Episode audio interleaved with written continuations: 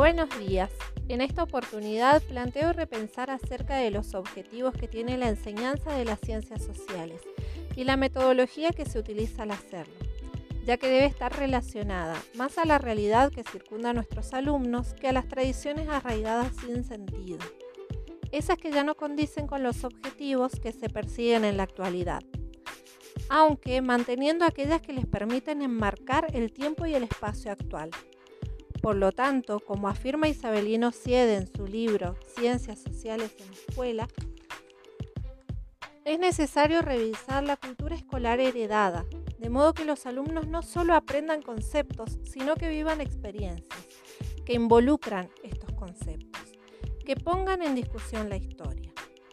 Presento a continuación una situación de clase. La clase se desarrolla en equipos de trabajo, cada uno con una temática elegida por ellos mismos, de entre los que propuso la docente alusivos al 1810. Vestimenta, transporte, arquitectura, actividades, vendedores, etc. Uno de los grupos propuso un tema que no estaba entre los preseleccionados, el cabildo.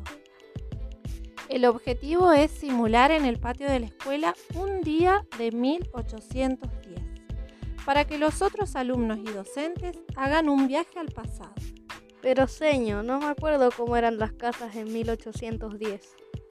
Por eso vamos a trabajar con todo el material que trajimos esta semana. Todo va a estar en esta mesa en el centro del aula. Así todos lo pueden aprovechar y llevar a su afiche lo que les sirva. La mesa central tiene fuentes muy variadas. Imágenes, textos, noticias, fotografías, descripciones.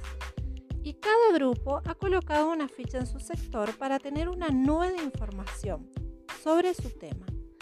Ellos elegirán cómo representarlo al final, los materiales que usarán y cómo lo harán. Yo soy la negra Tomasa, la que cocina y amasa. Preparo ricos pasteles para comerlos en casa. Cuando llega un día de 1810, algunos niños utilizan vestimenta de la época y vociferan pregones vendiendo sus velas, empanadas, pastelitos y escobas. Se ven en el patio grandes fachadas de cartón que adornan el espacio donde pasean y charlan las damas antiguas. Hay un gran cabildo hecho con cajas de cartón, los alumnos se enorgullecen de sus creaciones y las comparten con el resto de la escuela. En el caso presentado se puede constatar que el objetivo no es memorizar fechas o hechos inconexos, sino representar una realidad social distinta que se relaciona con nuestra historia, para lo cual ellos quieren la información, la necesitan. Y el rol del docente no es darle la información acabada, sino fuentes variadas para que el niño seleccione. El alumno tiene un fuerte poder decisivo donde se expondrán intereses y su comprensión sobre el tema. Los contenidos son el camino, no el fin, y eso le da significatividad.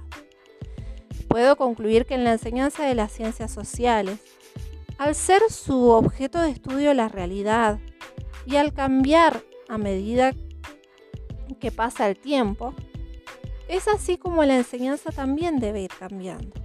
Se deben repensar los objetivos, las metodologías, revalorizar los conocimientos históricos, geográficos y políticos, así como los sociales, como importantísimos para la comprensión de la realidad que nos circunda.